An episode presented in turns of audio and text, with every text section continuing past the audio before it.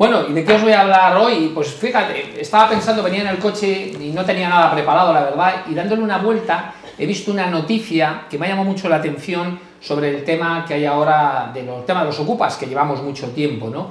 Y dándole una vuelta a cómo se debe resolver este problema. Bueno, sabéis que Más 5 es un programa que es absolutamente independiente, con lo cual aquí no hablamos de política, y en este caso voy a hablar a favor en general de los políticos, porque yo creo que su labor no es tan fácil como pensamos. Es verdad que los criticamos mucho, es verdad que solo hacen acciones, y yo creo que ahí son todos para que les voten, pero realmente yo, si me pongo en su piel, y lo pensaba, ¿no? Si fuera presidente de un gobierno o, o responsable o ministro, cómo resolver el tema. Porque claro, escuchaba unas personas que las estaban echando de una casa. Entonces me pongo en la piel de una familia con hijos, que de repente él se queda en paro, ella se queda en paro, no tienen dinero. Y claro, ¿qué hacemos? Tienen dos hijos pequeños, viven en una casa que está alquilada, ¿y qué hacemos? ¿Lo echamos a la calle? ¿No podemos echarlos a la calle?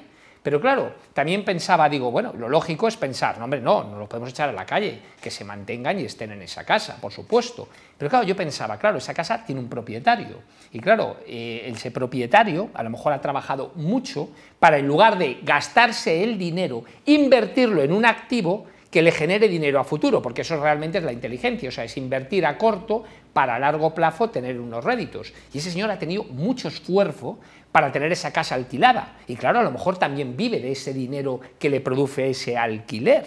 ¿Vale? Y resulta que esa persona tiene un activo que lo está, digamos, vendiendo, en este caso, bueno, alquilando, pero tiene un servicio que él tiene, que está vendiendo y que de repente le dejan de pagar. Y claro, ¿de qué lado nos ponemos? Alguien siempre dice el más débil. Bueno, ¿y quién es el débil aquí?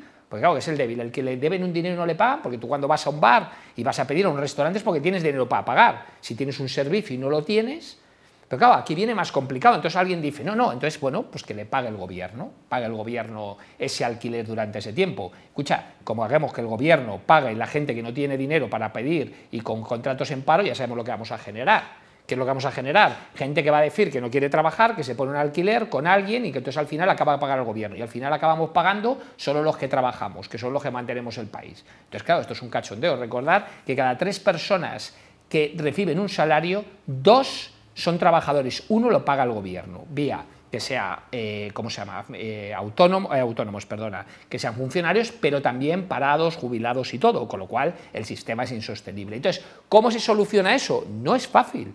No es un sistema trivial. Y evidentemente los políticos todo lo van a hacer, o casi todos, con un, lema, en, pensando qué es lo que más eh, dinero les va a traer, pero resolver ese problema no es tan trivial, no es tan fácil. Y es un problema que requiere un pensamiento integral, una solución como sociedad, evidentemente que solucionar eso, pero lo que no podemos es una sociedad proteccionista. Hoy hablaba con una persona, estaba haciendo una entrevista, un americano, y me decía, mira, aquí en Estados Unidos, os recuerdo que la tasa de empleo de los Estados Unidos es debajo del 3%, lo que significa que hay pleno empleo, ¿vale? Allí quien no trabaja es porque no quiere, y claro, dice, no, no, aquí no hay despido, o sea, aquí acabas de trabajar, te despiden, o sea, sí que hay despido, pero te despiden, pero te dan una indemnización, porque es absurdo. Yo sé que la gente dice, joder, José Luis, pero es que esto no, porque hay que proteger a la gente. No, lo que consigues haciendo eso es que los empresarios les cueste más eh, eh, contratar y que precisamente tengamos las tasas de desempleo que tenemos en España. Porque si tenemos un nivel proteccionista que protegemos a todo, como siempre digo yo, si tú tienes un hijo con 18 años que le das una paga de 1.000 euros para el resto de su vida,